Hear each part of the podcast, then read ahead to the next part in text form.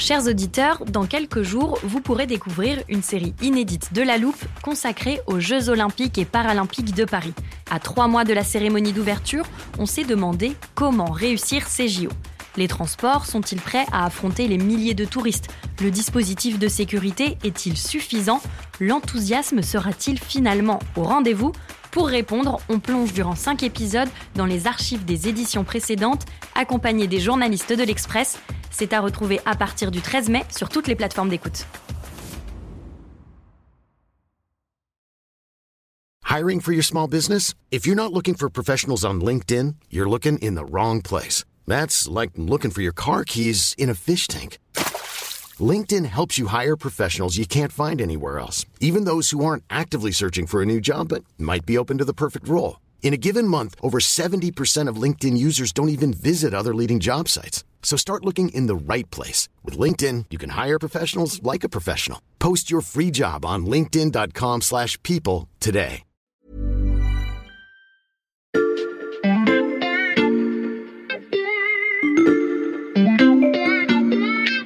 Salut, c'est Xavier Yvon. Aujourd'hui, j'ai choisi de vous faire découvrir ou redécouvrir cet épisode de La Loupe diffusé il y a quelques mois. Allez, venez, on va écouter l'info de plus près. Il y a dix ans, si je vous avais parlé de GAFAM, vous n'auriez pas du tout vu de quoi il était question.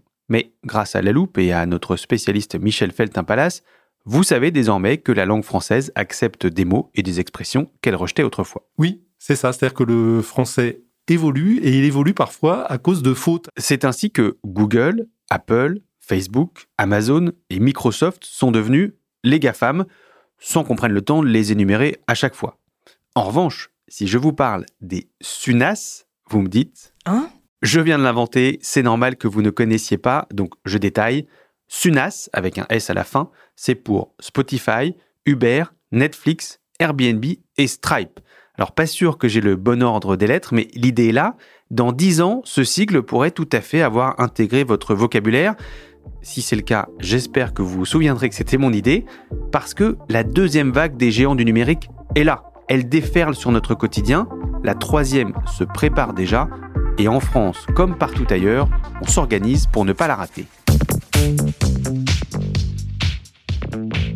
Bon, je vous ai dit que cette histoire de Sunas, c'était mon idée. C'est pas tout à fait vrai. Elle m'a été soufflée par Raphaël Bloch du service économie de l'Express. Salut Raphaël. Salut Xavier. Sunas, ça sonne pas mal. On aurait pu aussi faire euh, Nassu avec deux S ou Sasnu. D'ailleurs, qu'est-ce qui a décidé de l'ordre des lettres pour euh, GAFAM? Bah, personne, ça s'est imposé parce que ça sonne plutôt bien. Alors, on parle de GAFAM, mais aussi de GAFA. Et c'est vrai que bah, on a rajouté le M à GAFA euh, lorsque Microsoft est vraiment revenu sur le devant de la scène. Sinon, aux États-Unis, il y a d'autres noms pour ces géants euh, de la tech. On parle de Big Four ou Big Five. Les GAFAM ont donc d'abord été appelés GAFA. Et ça, ça montre qu'il n'y a pas forcément consensus sur les entreprises qu'on fait rentrer dans cette catégorie de géants de la tech les plus importants. C'est un peu comme quand on cherche des champignons rares parmi tous les autres. Faut bien étudier leurs caractéristiques avant pour savoir si c'en est ou pas. Alors on va essayer de faire pareil, Raphaël. À quoi on reconnaît un SUNAS dans la forêt des entreprises mondiales? Comment est-ce que tu as établi la liste? Ce qui est sûr, c'est qu'il y a quand même quelques éléments qui permettent de les distinguer parmi euh, toutes les entreprises sur la planète. Le premier, c'est que ce sont euh, toutes des entreprises technologiques. Le deuxième élément, c'est que ce sont des entreprises euh, de dimension mondiale que ce soit euh, Airbnb, euh, Netflix ou Uber, sont des entreprises que l'on connaît euh, presque partout sur la planète. Alors il y a juste une petite exception qui concerne la Chine parce Mhm. que voilà la Chine tient à préserver son marché donc ces entreprises ne sont pas disponibles sur le territoire de la deuxième économie mondiale. La troisième caractéristique ce sont des leaders sur leur secteur. Tu prends le cas de Spotify. Aujourd'hui, Spotify compte plus de 200 millions d'abonnés sur la planète. Et puis, la quatrième et dernière caractéristique, c'est la taille de ces entreprises, enfin leur capitalisation en bourse. Ce sont des entreprises qui, pour la plupart, pèsent plusieurs dizaines de milliards de dollars. Donc si je résume, une boîte technologique de dimension mondiale, leader sur son secteur et avec une grosse capitalisation boursière. Je rappelle que les cinq entreprises qui se cachent derrière l'acronyme qu'on a inventé pour cet épisode SUNAS, c'est Spotify, Uber, Netflix, Airbnb et Stripe. Est-ce que c'est vraiment les seuls à cocher tous ces critères? Alors non, ce ne sont pas les seuls. Et c'est vrai qu'il y a une entreprise bon, euh, dont on a énormément parlé en, en 2021. Et cette commande euh, géante, cette commande historique, elle a fait gagner hier presque 13% à l'action Tesla. Tesla euh, est un animal un peu particulier parce que on ne la classe pas dans la catégorie des GAFAM, même si certains, parce que Tesla a dépassé les 1000 milliards de capitalisation, ont voulu remplacer le, enfin, mettre le T de Tesla à la place du F de Facebook dans les GAFAM. Euh, Donc Gatam. Voilà, ça donnerait euh, Gatam. Et en même temps, on va pas mettre Tesla parmi euh, nos SUNAS parce que Tesla remplit euh, finalement euh, tous les critères, sauf peut-être un, c'est bah, le nombre de clients. Alors Tesla vend de plus en plus de voitures, mais c'est vrai que pour te donner une idée, Tesla en 2021, ça devrait être 750 000 véhicules. C'est beaucoup, euh, ça progresse énormément, mais en même temps, on est encore très loin de ce que vendent les constructeurs traditionnels. Hmm, donc on va surveiller tout ça. S'il faut ajouter Tesla, ça va compliquer un peu notre sigle. Euh, on ferait Sunast, peut-être? Ouais, éventuellement. Hmm, Ou Tunas. On verra. Ouais, ouais, oui, on, oui, on trouvera, on trouvera de, de très bons On noms. fera un autre épisode là-dessus. Tu évoques des groupes de dimension mondiale et leaders de leur secteur, Raphaël. La plupart sont présents dans le, le quotidien de beaucoup de Français.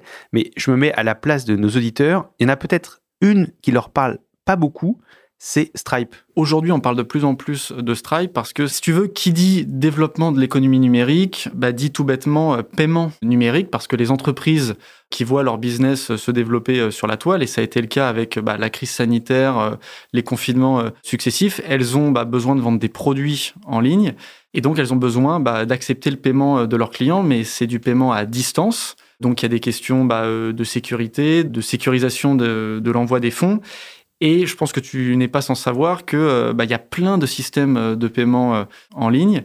Et donc, bah, les entreprises qui veulent accepter tous ces paiements en ligne, elles se retrouvent avec bah, plein d'autoroutes. Tu vois, pour te donner une image, Visa est une autoroute, Mastercard est une autre autoroute.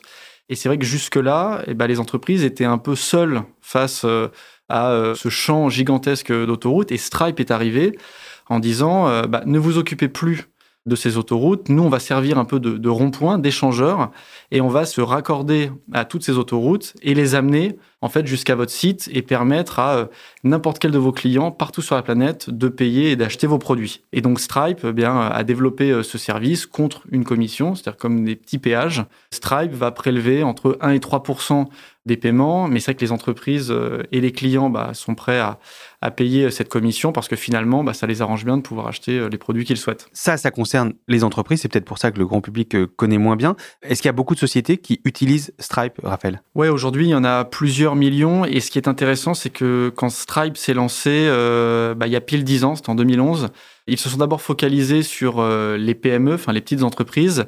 Et aujourd'hui, ils travaillent avec euh, bah, la PME lyonnaise qui a besoin de vendre des produits en ligne jusqu'à des groupes comme Amazon et, et Deliveroo. Et pour donner une idée, en période de pic, Stripe va traiter plus de 10 000 transactions par seconde. Mm. Donc c'est considérable. Et si tu veux, la technologie qu'ils ont développée eh bien, euh, a attiré les investisseurs. Et c'est vrai qu'on parle beaucoup de Stripe euh, pour une raison, c'est que euh, elle est considérée comme la plus grosse licorne sur la planète. Alors une licorne, c'est une société qui n'est pas encore cotée en bourse. La valorisation de Stripe est estimée à 100 milliards de dollars. Il y a une autre société qui est au, même niveau, c'est SpaceX, bah, justement une autre société dirigée par Elon Musk. Mais voilà, ça donne une idée un peu du poids de Stripe. Stripe, c'est une société de quelle nationalité? Alors, Stripe, c'est une société un peu particulière parce qu'elle a été fondée par deux Irlandais qui tiennent absolument à leurs racines irlandaises. Donc, il y a un siège à Dublin et un autre à San Francisco où ils ont développé une grande partie de leur activité. Donc, Stripe, une société irlando-américaine, et il n'a pas échappé à nos auditeurs que la plupart des GAFAM deuxième génération dont nous parlons depuis tout à l'heure vient, comme ceux de la première vague, des États-Unis, et ça, c'est tout sauf un hasard.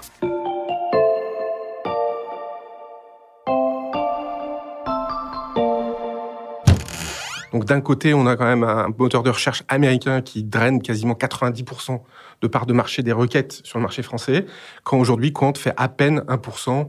Pour être précis, on est à 0,98% euh, des recherches qui sont effectuées directement sur ce moteur. L'explication est signée Emmanuel Paquette du service économie de l'Express. Je savais bien que je l'avais rangé quelque part dans l'armoire à archives. C'était dans un épisode sur Quant, l'entreprise française qui voulait concurrencer Google, mais qui donc n'y est pas franchement parvenue.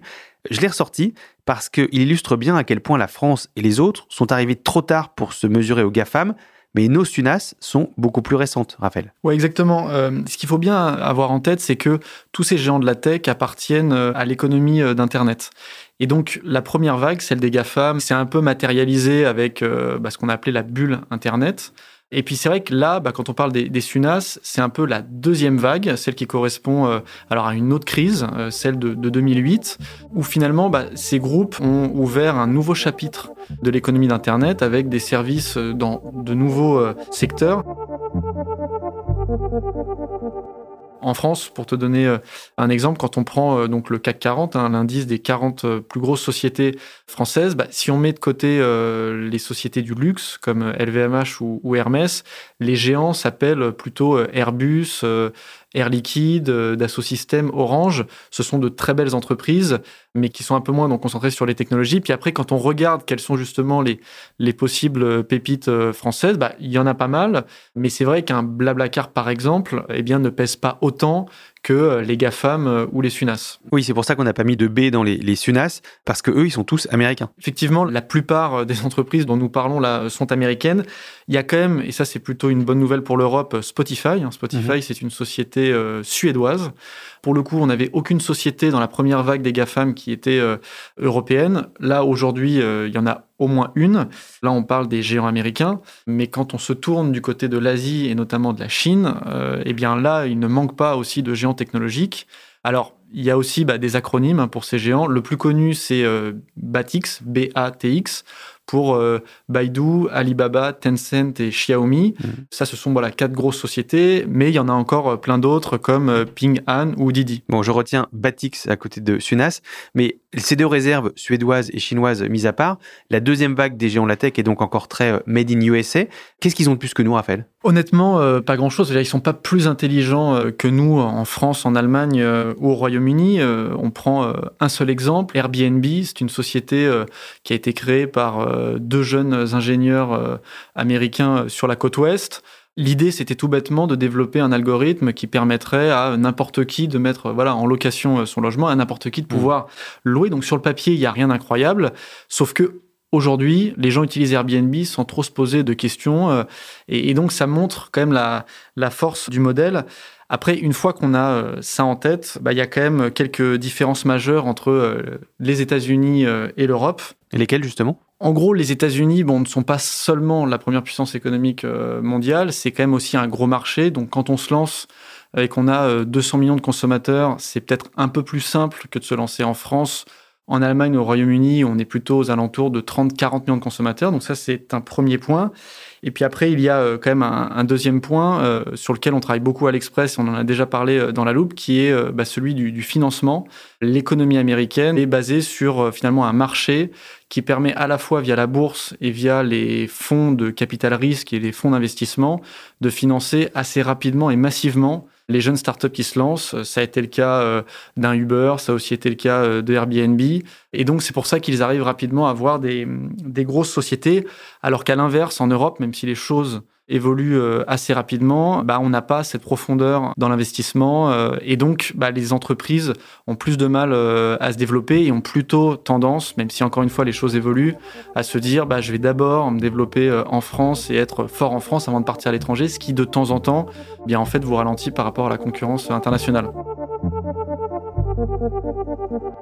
Un exemple qui montre très bien cette différence, euh, bah, justement, c'est celui de Spotify et, Deezer. Spotify s'est très vite tourné vers l'international avec des gros financements. Aujourd'hui, c'est le leader mondial, alors qu'à l'inverse, Deezer, qui est une très belle société euh, française, n'a pas réussi à prendre cette vague. Et aujourd'hui, bah, c'est compliqué d'aller à l'étranger parce que bah, euh, tu retrouves sur ton chemin euh, des concurrents potentiellement asiatiques, américains et bah, justement ton voisin Spotify. Pour la deuxième vague, c'est donc d'ores et déjà raté. Il est temps de se demander comment la France et l'Europe peuvent essayer de faire partie de la troisième.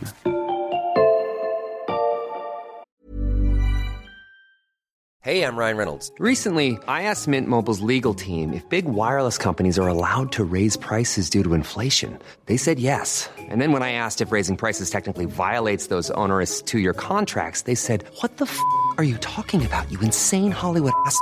So to recap, we're cutting the price of Mint Unlimited from $30 a month to just $15 a month. Give it a try at mintmobile.com slash switch. $45 upfront for three months plus taxes and fees. Promo rate for new customers for limited time. Unlimited more than 40 gigabytes per month. Slows. Full terms at mintmobile.com.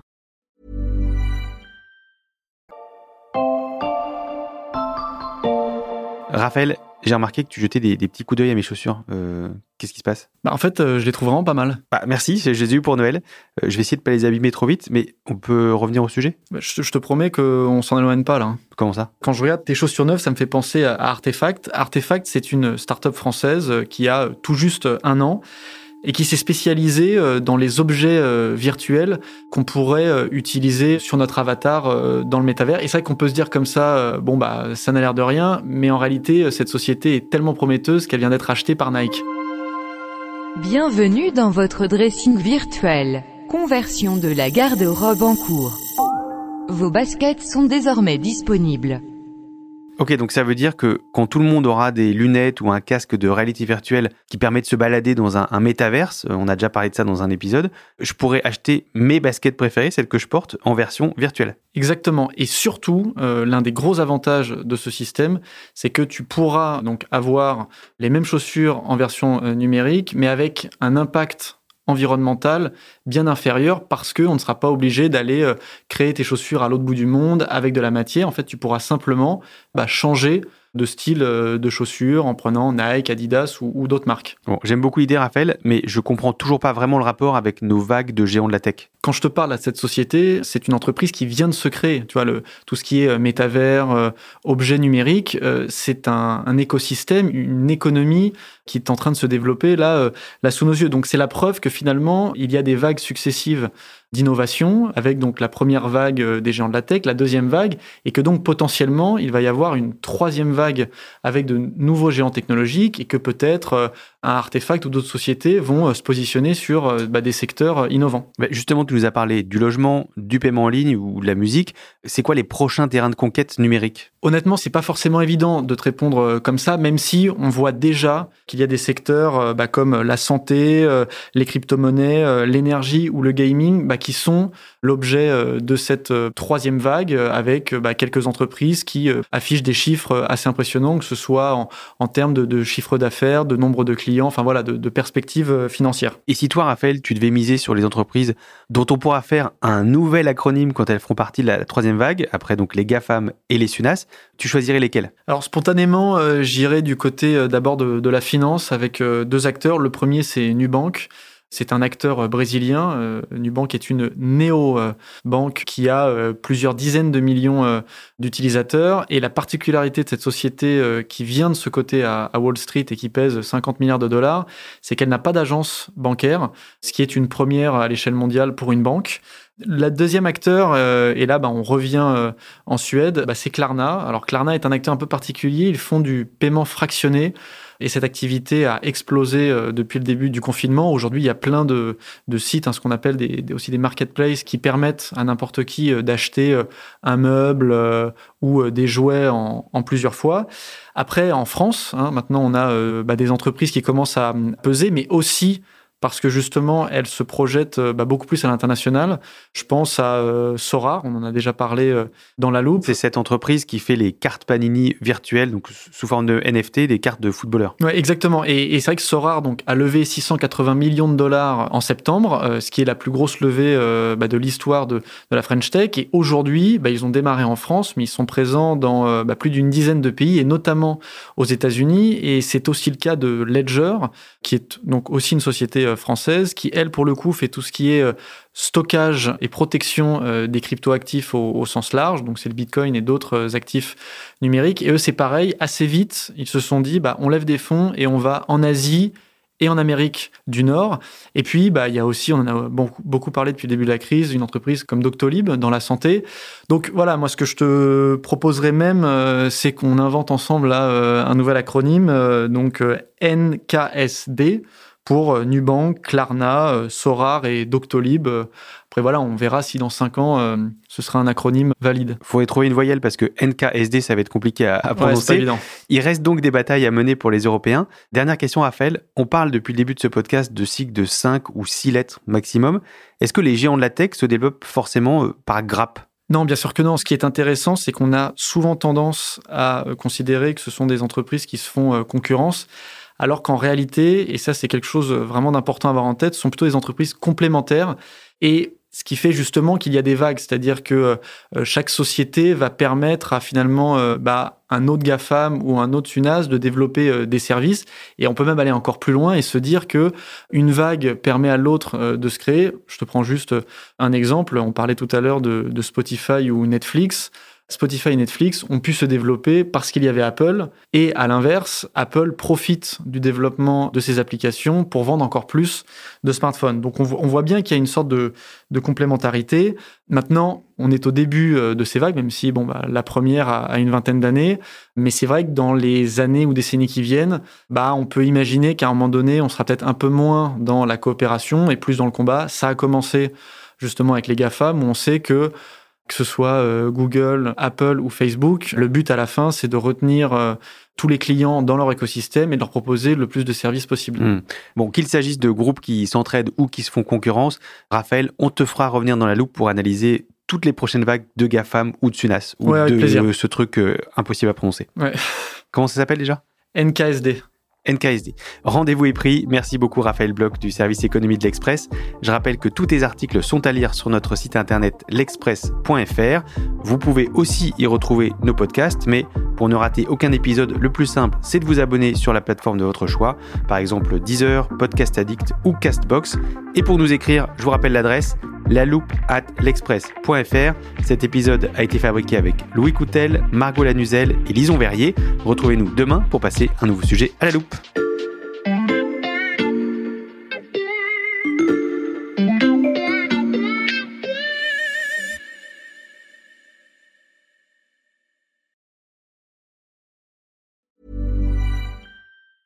Planning for your next trip?